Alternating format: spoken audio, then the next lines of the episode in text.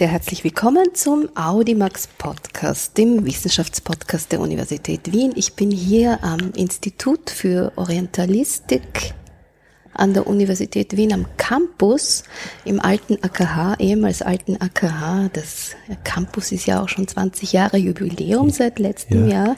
Mein Name ist Mayada Hadaya und ich äh, darf heute hier in diesem feinen Büro, auch mit orientalischem Flair, bei Professor Dr. Stefan Prochaska sitzen. Hallo, guten Tag. Grüß Gott. Dankeschön, dass Sie sich Zeit nehmen für ein Gespräch. Gerne, ja. Ich würde Sie bitten, sich kurz vorzustellen. Ja, also wie Sie schon gesagt haben, mein Name ist Stefan Prochaska. Ich bin seit vielen Jahrzehnten an der Universität Wien angestellt mein Fachgebiet ist die Arabistik. Das heißt, ich beschäftige mich besonders mit der arabischen Sprache und hier vor allem mit der arabischen Sprachwissenschaft. Äh, darüber hinaus interessiere ich mich auch sehr für Alltagskultur und äh, für bestimmte religiöse Strömungen im Islam. Und Sie sprechen auch Arabisch? Ich spreche auch Arabisch. Auch arabische Dialekte? Ja. Ja, davon äh, werden wir noch im Laufe unseres Gesprächs gerne hören. Die erste Frage zu Ihrer Person. Es ist interessant, im Zuge meiner Recherchen habe ich gesehen, Sie sind gebürtiger Vorarlberger, sind aber dann nach Tirol, Innsbruck, nach ja. Innsbruck gegangen. Wie das? Was sind denn Ihre Wurzeln? Sie haben mir schon gesagt, Ihr Name ist tschechisch. Also meine Familie väterlicherseits äh, stammt aus Böhmen aus Prag. Allerdings ist schon mein Urgroßvater nach Wien gezogen und selbst mein Großvater konnte nicht mehr Tschechisch. Und äh, der Grund, warum ich in äh, Vorarlberg geboren bin, ist eigentlich der, dass meine Mutter dort als Flüchtling hingekommen ist aus Polen nach dem Zweiten Weltkrieg und dort meinen Vater kennengelernt hat, der eigentlich ein Wiener war, aber eben in Westösterreich arbeitete. Und so bin ich also eigentlich als ja nicht richtiger Tiroler in Innsbruck aufgewachsen und habe dort auch den Tiroler Dialekt erst lernen müssen selbst, um anerkannt zu werden. Vielleicht deshalb indirekt dann mein Interesse an gesprochener Sprache, weil ich selbst als Schulkind mitbekommen habe, dass man eben nicht dazugehört, wenn man die im Alltag verwendete Sprache nicht beherrscht. Ja, wir kommen zu den Dialekten. Es ist ja auch das UN-Jahr der indigenen Sprachen hm. heuer. Nochmal zurück zu Ihrer Kindheit, Ihren Wurzeln. Also Sie haben dann sozusagen eine polnische Mutter und einen tschechischen Wie tschechisch-wiener äh, Vater, Vater, ja. Tschechisch-wiener Vater, also sehr äh, multikulturell schon. Polnisch sprechen Sie? Nein, also außer ein paar Kinderlieder hat mir meine Mutter leider nicht Polnisch beigebracht, was ich ihr immer vorgeworfen habe. Aber das war halt in den 60er Jahren, als der eiserne Vorhang war und man dachte damals, dass man diese Sprache sowieso nie mehr brauchen könnte. Was natürlich sehr schade ist. Und Mehrsprachigkeit war damals natürlich auch kein Thema. Beziehungsweise ja. Polnisch auch etwas stigmatisierter ja. als andere ja, und das war dann auch, glaube ich, diese Frage, dass eben der Vater dann nicht versteht, wenn Mutter und Kind miteinander sprechen. Und das hat sozusagen die Vorteile überwogen, dann die Entscheidung, nicht Polnisch zu sprechen. Wie war denn das dann in äh, Tirol? Also vor Adelberg hat ja auch sehr viele Dialekte. Ja. Welchen davon sind Sie dann als Kind nach Tirol gegangen? Haben Sie Na, noch Vorarlberger Dialekt? Nein, nein, ich bin von gleich. Vorarlberg weg, als ich ja, drei Jahre ja, war. Also da ist mhm. nichts hängen geblieben, außer dass ich meine Großmutter immer wieder besucht habe in Bregenz mhm. und das Vorarlbergerische sozusagen immer wieder gehört habe, aber nicht nie aktiv gesprochen. Und, und, wie gesagt, in Tirol dann in der Schule bin ich ausgelacht worden als äh, sozusagen Ostösterreichisch sprechender, als, als Wiener, was in Tirol manchmal so ein, fast ein bisschen ein Schimpfwort ist. Und äh, so kam es eben dazu, dass ich dann eben die Innsbrucker Dialekt auch gelernt habe als Zweitsprache. Und Sie haben schon gesagt, so kam es auch, dass Ihr Interesse für Sprachen insgesamt geweckt wurde, Sensibilität für Multilingualität? Ja, also in Tirol, von Tirol ist es ja nicht weit nach Südtirol und dort wird man natürlich mit dem Italienischen konfrontiert und äh, also Sprachen waren immer das, auch in der Schule, was mich sehr fasziniert hat, also Latein und Altgriechisch, Englisch, eigentlich weniger. Aber dann eben schon in der Schule hat mich eine Freundin mit auf die Uni genommen, äh, wo ich in einem Privatissimum genannten Lehrveranstaltung eben Arabisch gelernt habe.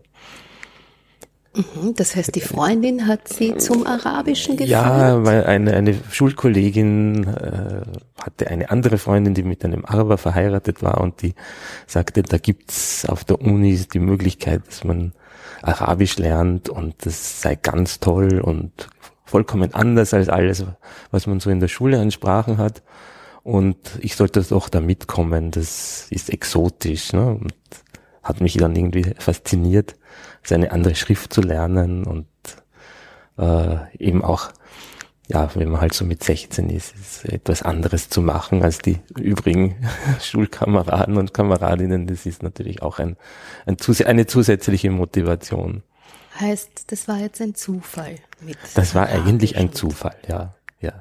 Also daneben habe ich sehr gerne Bücher gelesen, Romane, aber auch Sachbücher über den vorderen Orient, über Nordafrika. Also es war nicht sozusagen aus dem Nichts, sondern ich hatte schon so eine gewisse äh, ja, Sehnsucht nach dieser Region. Aber ich war nie dort als Kind oder als Jugendlicher. Bleiben wir mal noch kurz bei dem Wort Exotismus. Das ist ja ja, vielleicht etwas negativ behaftet. Das sind äh, romantische Vorstellungen, die hier vielleicht so ein bisschen auch aus der Kolonialzeit entspringen. Haben Sie sich da selbst für sich auch dann äh, etwas reflexiv damit beschäftigt? Später schon, ja, aber natürlich so als Teenager hat man so eine eigene Welt, die man ja eben in der damaligen Zeit eher aus Büchern kannte oder vielleicht ein paar Dokus im, im Fernsehen. Und äh, ja, exotisch war damals eigentlich nicht nicht negativ belastet, sondern das war eben das das ganz andere. Und es also es gab ja praktisch keine arabisch sprechenden Personen in Innsbruck und auch keine Leute, die dort öfter hingefahren sind, aber es war die Zeit natürlich von Bruno Kreisky und die arabische Welt war in den Medien und galt als sehr wichtig, auch als sehr zukunftsträchtig. Und äh, das hat sicherlich auch einen äh, gewissen Einfluss gehabt auf, auf meine Entscheidung, dann das Arabische noch besser zu lernen. Mhm, die arabische Welt ist auch heute sehr viel in den Medien. Mhm. Dazu ja. will ich auch später mhm. einige Fragen stellen.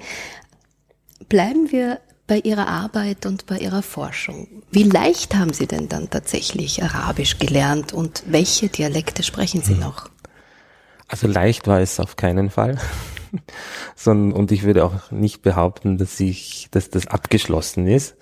Arabisch lernt man, glaube ich, wenn man nicht in dieser Kultur selber aufgewachsen ist und in die Schule gegangen ist, nie ganz perfekt. Äh, aber natürlich äh, ich hatte das Glück, einen sehr, sehr guten Lehrer zu haben, der unglaublich gut und strukturiert die Grammatik erklären konnte. Und das war, ist mir damals auch sehr gelegen gekommen, weil ich in der Schule im Altgriechisch und Latein hatte. Äh, aber damit konnte man natürlich nicht sprechen. Also das heißt, äh, meine ersten äh, Reisen in die arabische Welt waren auch von großen Frustrationen geprägt, nämlich äh, das Gefühl zu haben, dass man zwar alle Konjugationen und Deklinationen beherrscht, aber eigentlich schon eine Schwierigkeit hat, sich eine Flasche Wasser zu kaufen. Und äh, dann eben eine Art des Arabischen auch zu sprechen, die, wie ich eben damals draufgekommen bin, eigentlich im Alltag als zumindest unangebracht gilt.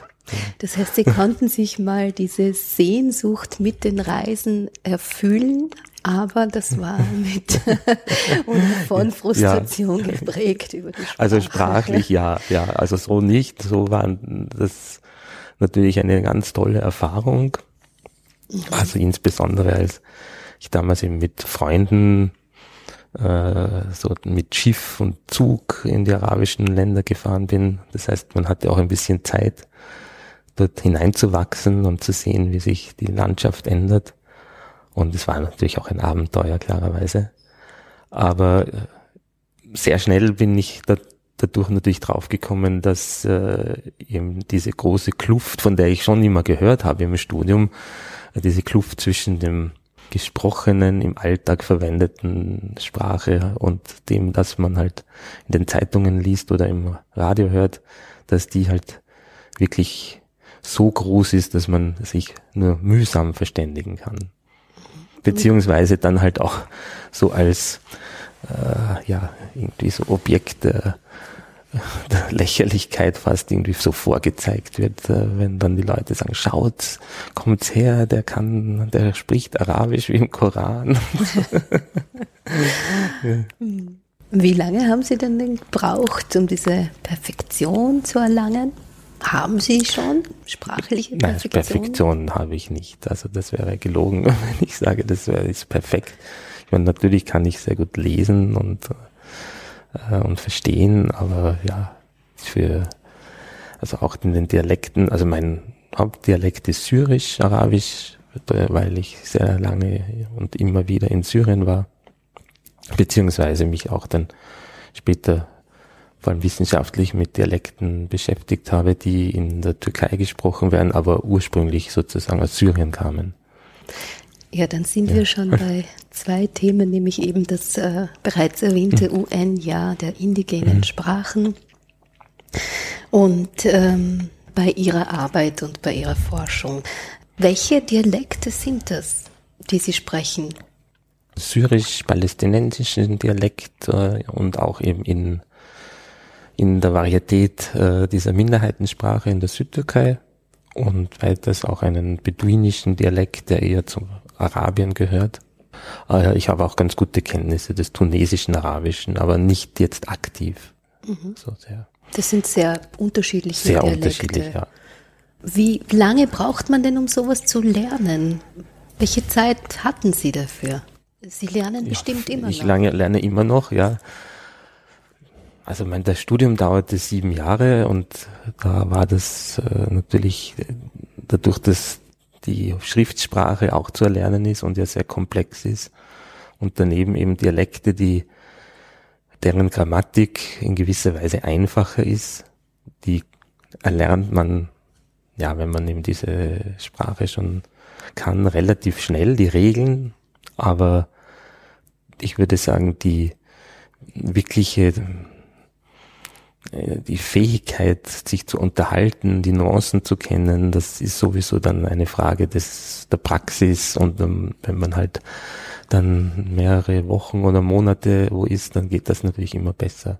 Aber man kann das natürlich in dem Sinn nicht lernen, sondern weil es ja keine jetzt Lehrbücher für das höhere Niveau gibt oder weil das ja auch nicht standardisiert ist, diese diese gesprochenen Varietäten. Mhm. Das heißt, es ja. gibt keine Wörterbücher für Palästinensisch oder Syrisch? Doch. Gibt es schon, ja. doch, doch gibt Dafür es schon, schon ja, ja. Also man kann auch, auch, ja. Mhm. Aber für Aber, die äh, Berbersprache? Äh, Berberisch äh, gibt es auch Wörterbücher gibt's inzwischen, auch. ja, mhm. ja. Aber das ist eigentlich etwas, was in Wien es leider gar nicht gibt. Ja. Mhm. Speziell das Berberische? Das Berberische, ja, ja. Mhm. Da gab es ja Früher auf dem Institut für Afrikanistik gab es eine Professur, die hauptsächlich auch sich mit den berberischen Sprachen beschäftigt hat, aber das ist schon ziemlich lange her. Gibt es nicht mehr? Gibt es nicht mehr, nein.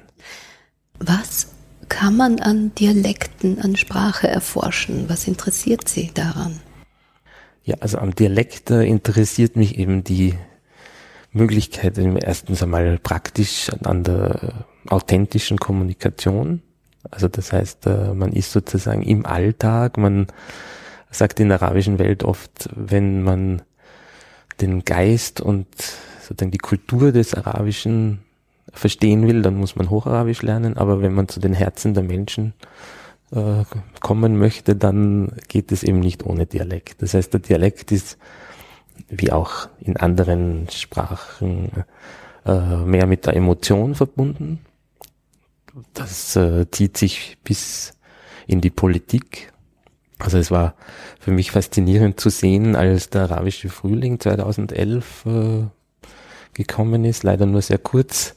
Da hörte man auf einmal den ägyptischen und den tunesischen Präsidenten im Dialekt äh, im Fernsehen auftreten, was früher ja undenkbar war. Ne? Und das heißt, in dem Moment, wo es kritisch wurde, ist er auf seine Mitbürgerinnen und Mitbürger zugegangen, nicht weil er sie sozusagen emotional abholen wollte. Aber das war dann halt natürlich schon zu spät.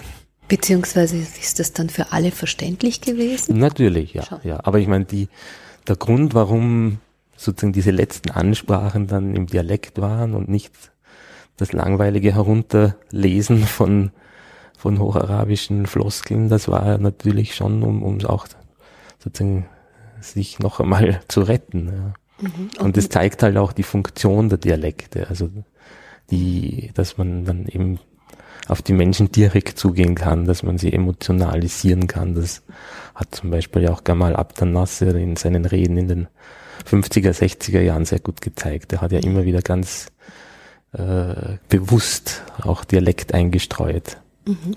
Und wie kann man sich das dann vorstellen, wenn andere arabischsprachige Länder und Menschen dem zuhören? Muss dafür eine extra Übersetzung her? Ja und nein. Also es die, die, würde ich sagen, das Prestige der arabischen Dialekte ist sehr, sehr unterschiedlich und auch die sozusagen Fähigkeit der anderen, äh, sie zu verstehen.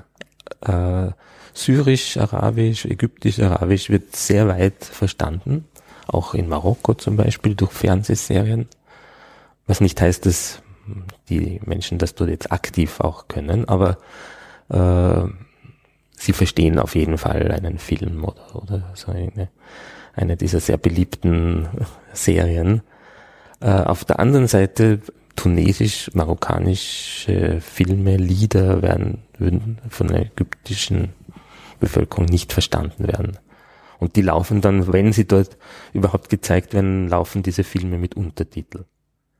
Weil das so weit weg ist. Und das ist jetzt eine in den letzten Jahren eigentlich erst aufgekommene Forschung dieser Accommodation, also das die Anpassung zwischen Dialektsprecherinnen und Sprechern und da zeigt sich eben, dass etwa Sprecher des Ägyptischen sich so gut wie nie an andere anpassen, sondern davon ausgehen, dass man so spricht, dass sie das verstehen. Während eben vor allem äh, Menschen aus dem Maghreb, äh, aus, aus Nordafrika, es gewohnt sind, dass die anderen sie kaum verstehen und eben nicht viel von ihrem Arabisch halten und deshalb versuchen, äh, ihren Dialekt ja zumindest anzupassen an das Gegenüber. Sind das alles Themen, über die Sie auch publizieren, über die Sie forschen, verknüpft die Sprache mit der Kultur, mit der Politik, mit Entwicklungen der unterschiedlichen Regionen? Bis zu einem gewissen Weise ja. Also Politik ist nicht mein Schwachgebiet, aber äh, zum Beispiel die Verknüpfungen von der gesprochenen Sprache mit der Populärkultur und ihre Rolle darin, das, äh, dazu arbeite ich auch. Mhm. Also zu etwa gerade die Popkultur, also die Lieder, in die ja fast ausschließlich in den Dialekten gesungen werden. Und äh, was eben sehr interessant war, das war in 2011 diese unglaubliche äh, Menge an, an Revolutionsliedern, die damals entstanden sind, also in Ägypten, in Syrien. Und äh, das war auch ein sehr interessantes Gebiet zu erforschen. Gibt es diese Lieder, ähm, wo zu hören? Muss man da extra danach suchen? Die gibt es alle im Internet, auf, auf YouTube, ja. Aber es hat sich jetzt nicht explizit vielleicht eine ihrer Studierenden oder doch. die Mühe gemacht? Doch. Ja, doch. Also es gibt mehrere Masterarbeiten und auch eine auch eine Dissertation ist gerade im Laufen über diese, über diese Lieder, weil gerade halt durch das Internet ist es ja viel einfacher geworden, dazu zu kommen. Früher musste man hinfahren und Kassetten kaufen. Aber auf der anderen Seite ist es natürlich auch sehr viel schnelllebiger, weil eben äh, dass die Sachen dann auch oft nach drei, vier Jahren verschwinden und wenn man sie nicht auf den herunterlädt, dann ist das eigentlich verloren. Mhm. Ist es wichtig, Dialekte zu lernen? Warum man Dialekte lernen soll, das werden wir natürlich immer wieder gefragt, auch von ausländischen Kolleginnen und Kollegen, insbesondere aus der arabischen Welt, für die ist das äh, eine, ja manchmal sogar würde ich sagen, Ungeheuerlichkeit, dass man einen Dialekt auf der Universität lernt. Das sollte ja nicht sein. Auf der Universität soll man möglichst schönes Arabisch lernen. Was Sie ja auch tun. Was wir ja auch tun, ja, aber es äh, wird uns immer wieder vorgeworfen, dass wir Dialekte auch pflegen. Dialekte pflegen. Das geht bis zum Vorwurf, wir würden die arabische Einheit zerstören wollen, die es ja eh nicht gibt, aber das ist so äh, ein bisschen manchmal so ein, ein Vorwurf. Aber prinzipiell hat es natürlich zwei, zwei Gründe. Ich meine, einerseits um unseren Studierenden die Möglichkeit zu geben, eben auch im Alltag äh, sich verständlich zu machen, äh, was jetzt gerade nach 2015 durch die vielen Flüchtlinge in Österreich sehr vielen Absolventinnen und Absolventen eine Arbeitsmöglichkeit in Österreich geboten hat, weil die eben syrisch-arabisch konnten, irakisch-arabisch. Also das war ein Asset, an das natürlich vorher niemand gedacht hat. Also wir haben äh, im Zuge unseres Unterrichts hier auch ein, ein Lehrbuch geschrieben äh, über für Syrisch-Arabisch. Und das ist inzwischen in der dritten Auflage, weil das natürlich auch in Deutschland sehr viel jetzt gebraucht wird. Also an das hatten wir nicht gedacht, aber es ist natürlich auch schön zu sehen, dass man etwas produziert, das dann auch wirklich von einer breiteren äh, Schicht auch äh, gebraucht wird. Aber äh, neben diesen sozusagen praktischen Gründen ist es natürlich auch die, das Interesse, das linguistische Interesse an gesprochenen Sprachen. Und das ist natürlich im Arabischen noch viel wichtiger, weil man eigentlich eine soziolinguistische Forschung oder wirkliche gute Syntaxforschung praktisch nur mit den Dialekten machen kann, weil das ist das einzige was eigentlich authentische Sprache ausmacht, weil das Hocharabische ja nur eben meistens vorbereitet wird und, und äh, heruntergelesen wird meist, in den meisten Fällen. Ja, und, und ähm, mein, unser Institut hier, also wir sind mehrere, also außer mir mehrere Mitarbeiterinnen noch, die sich auf die arabische Dialektologie spezialisiert haben. Es gibt mehrere FF-Projekte. Eines beginnt jetzt im April von meiner Kollegin Frau Professor Ritbe Mimoun über Tunesien. Äh, und äh, ich glaube, es ist sozusagen kein Hochmut zu sagen, dass wir hier wirklich zu den führenden Instituten in Europa gehören.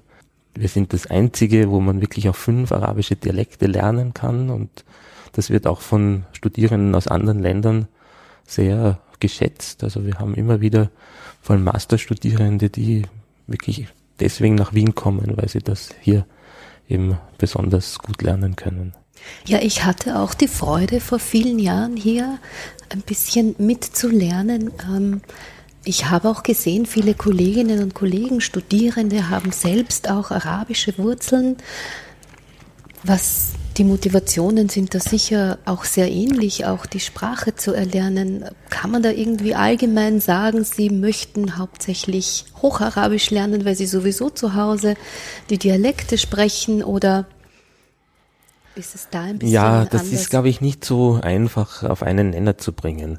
Es gibt natürlich Studierende, die hier aufgewachsen sind und von zu Hause Ägyptisch oder Tunesisch oder was können und die dann eher herkommen, um Hocharabisch zu lernen. Und ja, für die ist halt dann der Dialektkurs ein, ein leichtes Modul, das ihnen aber auch oft sehr großen Spaß macht, weil wir eben natürlich schon die Dialekte mit einem sprachwissenschaftlichen Hintergrund äh, auch unterrichten. Also es geht nicht nur um Praxis, sondern wir sind ja doch auf einer Uni auch. Und äh, dann sehen Sie zum Beispiel das erste Mal im Leben, dass ein Dialekt auch Regeln hat und nicht nur einfach so ein Dahinquatschen ist. Ja? Und das, das, viele davon sind sehr fasziniert und äh, gar nicht so wenige arabische, also Studierende mit arabischem Hintergrund lernen dann auch einen anderen Dialekt als den, den sie von zu Hause kennen.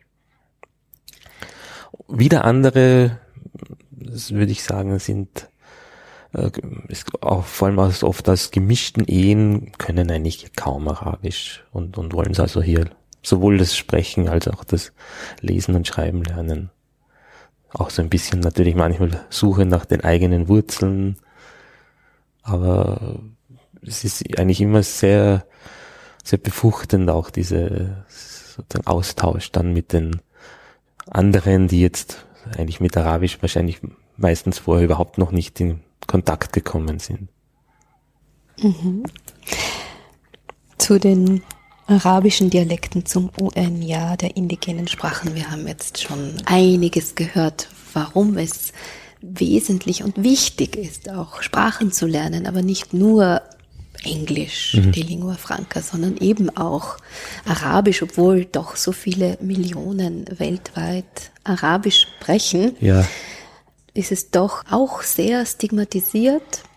Mhm. Äh, Sie haben schon erwähnt, 2015 hat überraschend für Österreich auch sehr viele Menschen aus Syrien hierher mhm. gebracht haben am Institut auch Geflüchtete einen Platz gefunden. Gibt's ja, da? Ja. ja, also wir haben also einerseits auch jetzt schon die ersten Masterstudierenden, Bachelorstudierenden. Äh, wir haben auch jetzt, äh, ja, mit diesem Semester beginnt eine, äh, eine Flüchtling, also anerkannte äh, Frau aus Syrien äh, mit dem Arabischunterricht. Äh, auch, äh, nein, zwei sogar, ja, also ein Iraker und eine Syrerin und äh, ich möchte auch versuchen, jetzt im, im kommenden Semester vielleicht mit dem Rektorat äh, irgendeine Sonderlösung zu finden, dass wir Geflüchteten hier eine Möglichkeit geben, jetzt nicht auf hohem Niveau akademisch äh, im Arabischunterricht tätig zu sein, sondern so etwas wie Tutorinnen und Tutoren, was aber wiederum daran geknüpft ist, dass man im Stud als Student hier immatrikuliert sein muss. Aber es gibt eben so viele, auch in Wien, die zu Hause Arabischlehrerinnen und Lehrer waren. Und das ist so ein Potenzial, das schade ist, wenn wir das hier nicht nützen. Also wir haben dann auch in den Arabischkursen oft äh, Flüchtlinge vorgestellt und gesagt, ja, die können euch helfen, sozusagen Nachhilfe geben und äh, Tandem organisiert und so weiter. So, dass Sie ja. auch äh, Deutsch ja, lernen, ja. Mhm. das ist ja auch für Sie äußerst schwierig, so Natürlich, wie für viele ja. Deutschsprechende also war, Arabisch sehr schwierig ist. Das war so eine Win-Win-Situation, nicht? Also mhm. unsere Studierenden konnten Arabisch lernen und die haben dann Deutsch gelernt. Also ich glaube, da sind einige ganz gut weitergekommen. Und jetzt nach vier Jahren ist es ja doch so, dass also vor allem diese sehr gut gebildeten aus Syrien ja auch jetzt ziemlich gut schon Deutsch können und die kann man dann auch im Unterricht eben, wie gesagt, schon einsetzen. Sie publizieren gemeinsam mit Ihrer Frau. Auch, ja. ja. ja. Und äh, welchen Hintergrund hat sie? Meine Frau ist äh, Osmanistin, also sie hat die beschäftigt sich vor allem mit dem osmanischen Türkisch und Literatur. Und äh, wo wir gemeinsam gearbeitet haben, das war sozusagen weder ihr Schwachgebiet noch meines, sondern etwas dazwischen, ethnologisches mehr. Vor allem äh, haben wir uns beschäftigt mit den Alawiten in der Südtürkei, eine eigene Religionsgemeinschaft äh, und äh, da ist es uns vor allem um Volksreligion gegangen, um Wallfahrtskulturen, um die Signifikanz von heiligen Plätzen, auch für die Identität dieser Menschen, die dort eine Minderheit in zweifacher fromm sind, nämlich einerseits sind sie arabisch sprechend, andererseits eben Alawiten und keine Sunniten. Und das war eben eine, eine sehr interessante Forschung für uns beide, mal etwas anderes zu machen. Äh, auf die Idee bin ich eigentlich gekommen während meiner Feldforschungen für diesen Dialekt, weil ich draufgekommen bin, dass mir die Menschen dort am liebsten Geschichten von ihren Heiligen erzählen und äh, von diesen heiligen Orten, wo man eben ganz viele Wunder erleben kann. Und dann dachte ich mir, naja, das, das wäre doch eigentlich was für eine äh, Forschung. Und äh, nachdem meine Frau auch Volkskunde studiert hatte, habe ich sie da dazu gewonnen und äh, sie ist eigentlich die bessere Feldforscherin als ich. Sie ist viel kommunikativer und äh, so haben wir also diese, diese Schiene da auch im, immer wieder verfolgt und jetzt äh, vielleicht in diesem Jahr wieder mal hinfahren und zu schauen, was vor allem also der Bürgerkrieg in Syrien dort auch äh, verändert hat in den Strukturen. Mhm. Sie fahren nach Syrien. Also nicht, das ist in der Südtürkei, mhm. ja, in, in, in der Çukurova. Mhm. Aber nachdem die also dort äh, Alawiten sind, so wie in Syrien und sehr viele Kontakte haben und natürlich auch unglaublich viele äh, Flüchtlinge aus Syrien dorthin gekommen sind, hat sich dort sicher einiges verändert. In der Türkei sind ja drei Millionen syrische Flüchtlinge, vor allem im, im, im Süden. Es gibt auch in Österreich eine alawitische Minderheit. Ja, ja, also eine alevitische, da gibt es zwei verschiedene, eine türkisch-kurdischsprachige alevitische Community und eine arabischsprachige alawitische, die sehr unterschiedlich sind eigentlich, aber denselben Namen haben. Ja. Die Aleviten sind natürlich, ja, die sind in Österreich sehr gut organisiert und seit, ja, diesem Semester gibt es ja auch eine Professorin für alevitische Studien an der Universität Wien. Haben Sie das etwas anders ausgesprochen oder habe ich mich verhört? Sie haben Alevitisch. Genau, man unterscheidet häufig zwischen Aleviten, das ist das, das türkische Wort, und dem Alawiten in der arabischen Aussprache. Ja. Was sind denn noch so Unterschiede zum Beispiel zwischen den Gruppen? Was ist das wie, wie kann man sich das vorstellen? Die, die in Österreich leben, ist das außer die Sprache? Ja, nein, nein, also auch in der, die Religion ist sehr unterschiedlich und was die vereint, ist eigentlich nur, dass sie eine besondere Wertschätzung für Ali haben, für den Cousin und Schwiegersohn des Propheten Mohammed und sonst gibt es eigentlich gar nicht sehr viele Gemeinsamkeiten. Also zum Beispiel die Aleviten, dort spielen auch im Ritus die Frauen eine große Rolle Dort spielt etwa Musik, wird dort, äh, man hat also verwendet Musik während äh, der religiösen Feiern, was es bei den Alawiten überhaupt nicht gibt. Und dort sind die Frauen vollkommen ausgeschlossen von der Religion. Das ist eine Geheimreligion, in die nur die Männer eingeweiht werden. Das ist bei den Alawiten. Bei den Alawiten. Bei den, bei den den Alawiten. Ja. Alawiten. Apropos getrennte Gesellschaft. Gesellschaften, Männer, Frauen. Wir kommen schon in die richtige Richtung. Und eine Frage noch zurück zur Feldforschung und zur Kommunikation. Sie haben gesagt, Ihre Frau ist auch hier viel besser. Ist es ein Unterschied, ob man auch vom Geschlecht her ein Mann oder eine Frau in die Feldforschung im Kontext dieser Themen im sogenannten arabischen Raum geht? Ja, doch, ist ein, ein, ein großer Unterschied. Und äh, also die, die neuere Forschung zeigt auch, also in der Soziologie, Ethnologie sowieso, aber, aber auch in der, in der Sprachwissenschaft, in der Dialektologie zeigt uns natürlich schon, dass über Jahrzehnte fast nur Männer dort Feldforschung gemacht haben und auf viele Details nicht draufgekommen sind, die die Frauen betreffen. Äh, Frauen haben es prinzipiell eigentlich leichter weil sie als Frauen als nicht gefährlich gelten und deshalb Zugang zu Familien haben.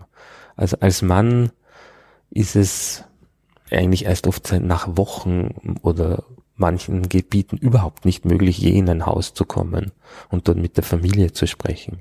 Also mir, ich hatte das Glück, zweimal Familien zu finden, die mich sozusagen als so älteren Sohn aufgenommen haben, aber das ist eher die Ausnahme. Und äh, als äh, Frauen, als Feldforscherinnen haben es jetzt eben oft leichter, weil sie sind als Europäerinnen akzeptiert, auch irgendwie in der Männerwelt. Eine Europäerin kann sich auch in ein Kaffeehaus setzen, aber auf der anderen Seite ist es halt dann viel einfacher, wirklich auch Zugang zu den Familien zu bekommen und dort auch mitzuleben.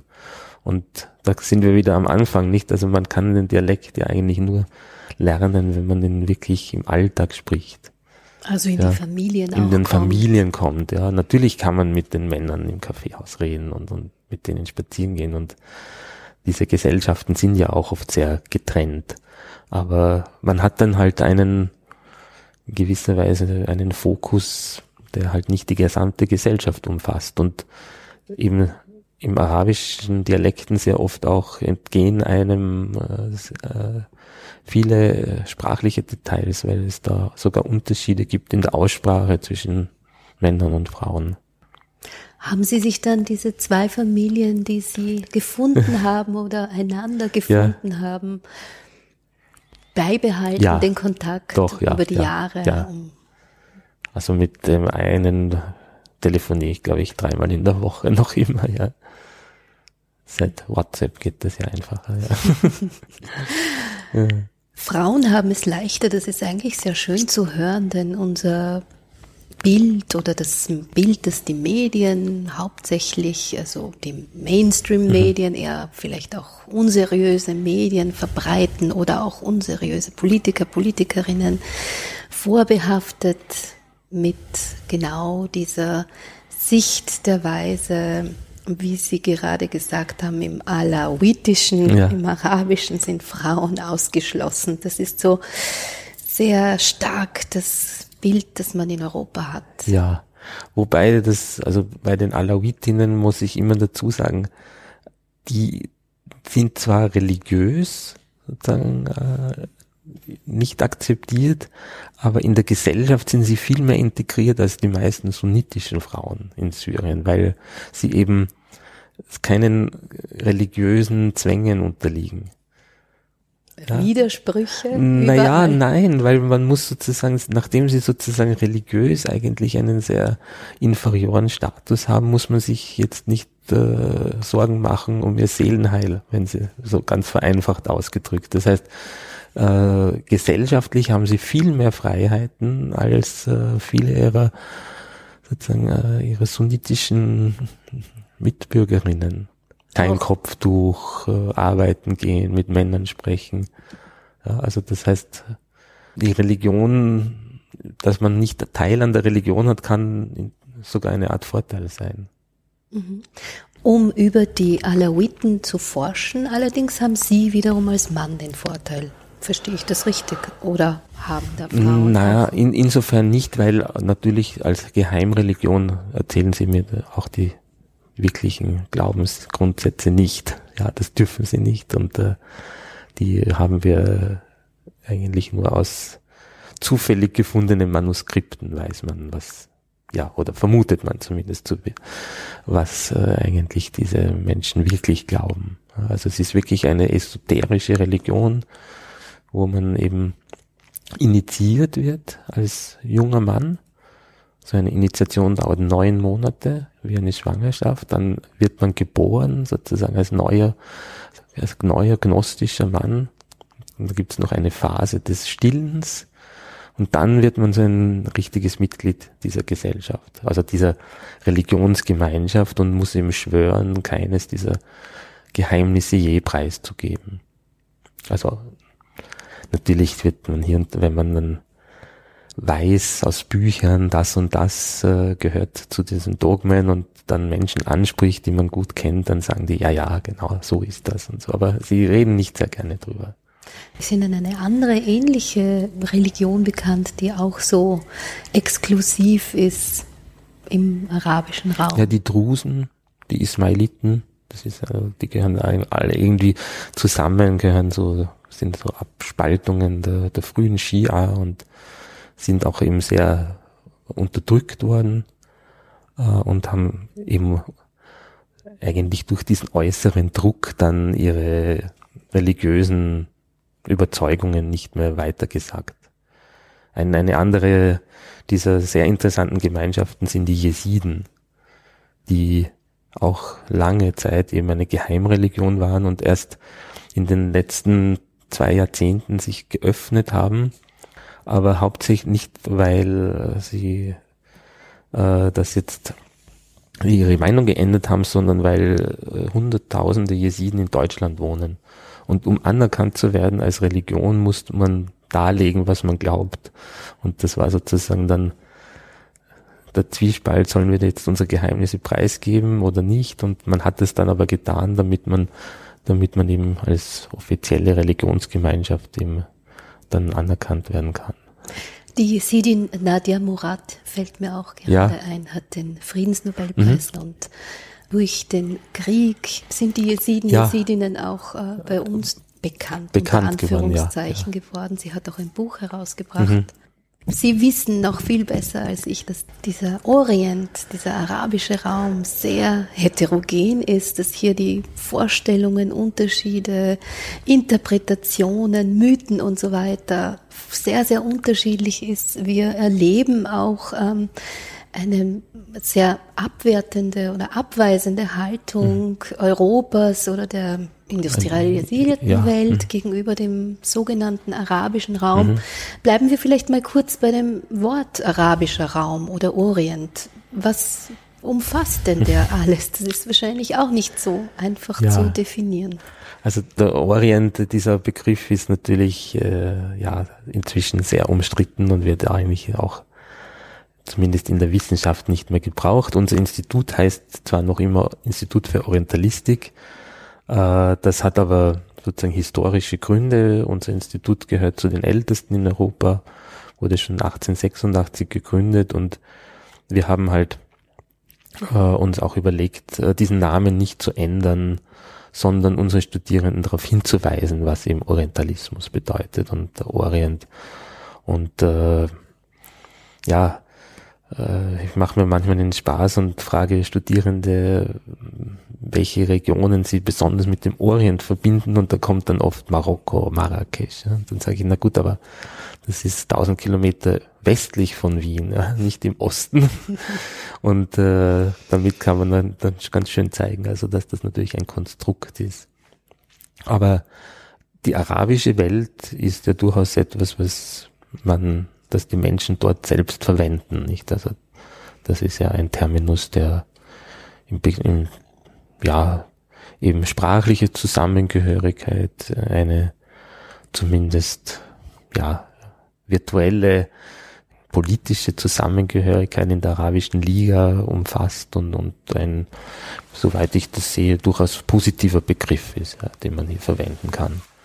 Auch wenn er halt in manchen westlichen Medien als äh, ja, sehr problematische Weltregion gesehen wird, was ja auch sozusagen nicht ganz falsch ist. Also die Konflikte, wie wir ja leider sehen, werden ja eher mehr als weniger. Auch als problematische Weltreligion.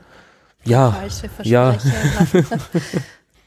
ganz konkret ist es etwa für uns immer schwieriger, Studierenden mit gutem Gewissen zu sagen, geht in dieses oder jenes arabisches Land und lernt dort die Sprache, fahrt dorthin, weil es halt äh, die politische Lage doch ja instabil ist oder zumindest halt äh, man sehr aufpassen muss. Sie bieten aber trotzdem noch Exkursionen auch an. Wir machen weiterhin. sehr viele Exkursionen. Allerdings einige von denen wären eben heute nicht mehr möglich. Wir waren im Jemen, wir waren im Irak, in Syrien. Das wäre jetzt alles No-Go. Wir planen für den Herbst eine Exkursion nach Ägypten und wir haben ein Abkommen mit einer Uni in Marokko, wo, wo wir Studierende auch hinschicken zum Arabisch lernen, Intensivkurse und wir möchten jetzt auch für Jordanien was aufbauen. Eine abschließende Frage noch. Sie haben gesagt, ähm, Sie wollen nicht über Politik sprechen oder das ist nicht Ihr Fachbereich, nein, die nein, Politik. Ja. Aber Sie sind mit der arabischen Welt so sehr verbunden, auch über die Kontakte und über die Sprache und die Dialekte. Wie blenden Sie denn das Politische aus? Beispiel Jemen. Sie haben Jemen gerade gesagt, man kann jetzt nicht mehr in den Jemen fahren. Und wir sehen aus dem Jemen ganz, ganz schreckliche Bilder des mhm. Kriegs. Wie gehen Sie für sich damit um? Also da haben Sie mich vielleicht ein bisschen missverstanden. Also ich blende die Politik nicht aus, also für mich persönlich schon gar nicht. Also ich verfolge die Medien und äh, mich interessiert das auch bis zu einem gewissen Grad. Aber also das als Forschungsgebiet zu haben, ist wieder ganz etwas anderes. Und, und ich würde eben jetzt äh, mich als interessierten Laien bezeichnen, aber nicht jemanden, der jetzt äh, hier wirklich fundiert zu arabischen Politik äh, Aussagen machen kann. Aber natürlich äh, kommt das vor, auch in dem Unterricht. Und äh, wir haben Gott sei Dank Lektorinnen und auch mein Kollege Professor Lohlker, der eben sich mit, ja, nicht politischen, gesellschaftlichen, religionswissenschaftlichen Themen auseinandersetzt auf ganz hohem Niveau und äh, unsere Studierenden bekommen davon auch sehr viel mit. Dr. Gudrun Harrer zum Beispiel ist auch bei uns Lektorin. Also es ist nicht so, dass das hier ausgeblendet wird. Aber wir gehören eben zur philologischen Fakultät und die Politikwissenschaft ist ein anderer Bereich, erfordert andere Methoden und äh, wir versuchen eben den Studierenden das mitzugeben, was sie auch brauchen, was sie auch sehr interessiert, aber eben äh, jetzt nicht wir wollen nicht vorgeben, politikwissenschaftlichen Unterricht hier zu machen, aber im neuen Masterstudium Arabische Welt gibt es also auch einen Zweig, wo sehr viel aber über eben moderne ja, Politik und Ideengeschichte, Gesellschaft unterrichtet wird. Mhm. Ich bedanke mich sehr herzlich. Möchten Sie noch ein Abschlusswort an die Hörerinnen und Hörer richten? Gibt es eine schöne, positive Weisheit, die wir uns so mitnehmen in dieser komplexen Welt, in der komplexen arabischen Welt, im Zusammenkommen all dieser komplexen Themen. Wir treffen ja aufeinander. Sie haben gesagt, es gibt eben sehr viele Syrerinnen und mhm. Syrer hier, aber auch Menschen aus dem Irak, Somalia, sie sprechen ja. auch Arabisch. Also all diese Heterogenität. Ja besser zu bewältigen, zu verstehen oder sehr positiv damit umzugehen auch. Also Heterogenität ist sicher ein ganz schöner Begriff, weil er eigentlich auch sehr viele Chancen bietet. Ja, einen von diesen Stereotypen vielleicht auch befreit. Also das heißt, was Sie auch angesprochen haben, die, der Bild der arabischen Welt im Westen ist ein sehr eingeschränkter, ein, da werden eigentlich nur so Blitzlichter tauchen da auf, die sind fast immer negativ man spricht immer über den Islam, den es nicht gibt. Und eben, wenn man Zugang zur Sprache hat und wenn man Hintergrundwissen hat, also das ist etwas, was sicherlich sehr wichtig ist, dass man über die Kultur, über die Gesellschaft einfach was weiß, auch dann, ja, ist man auch, sieht man auch viel mehr und, und bekommt viel mehr mit und eben dieses Mosaik eigentlich, das die arabische Welt ausmacht, dass die zwar alle Arabisch reden, aber ein ganz anderes Arabisch, ganz andere Speisen haben und äh, man kommt dann natürlich drauf, dass natürlich alle, das klingt jetzt so banal, Menschen sind, die ein gutes Leben haben wollen, dieses, ja, Familie, Ausbildung und dass das Leben selbst in Regionen, die jetzt als unsicher gelten, wenn man dort ist, merkt man gar nicht so viel davon. Also das, das kann man vielleicht mitnehmen, dass, dass dieses Punktuelle, das uns die Medien hier vermitteln, dass das eben nicht das Normale ist. Ja, in, in keiner Weise, weder in der, in der Politik im Hier und Jetzt noch eben in diesem Bild, das wir von dieser Region haben, das eben auf sehr viele Stereotypen gegründet ist. Wo geht die nächste Reise hin? Eine ganz letzte Frage bis jetzt ist wahrscheinlich Ägypten ist das nächste Ziel eben als Exkursionsziel. Dann bedanke ja. ich mich sehr, sehr herzlich für die Zeit und ähm, ja, wünsche alles Gute für die danke, Arbeit. Danke für das sehr für angenehme Interview. Ja, danke Dankeschön. sehr.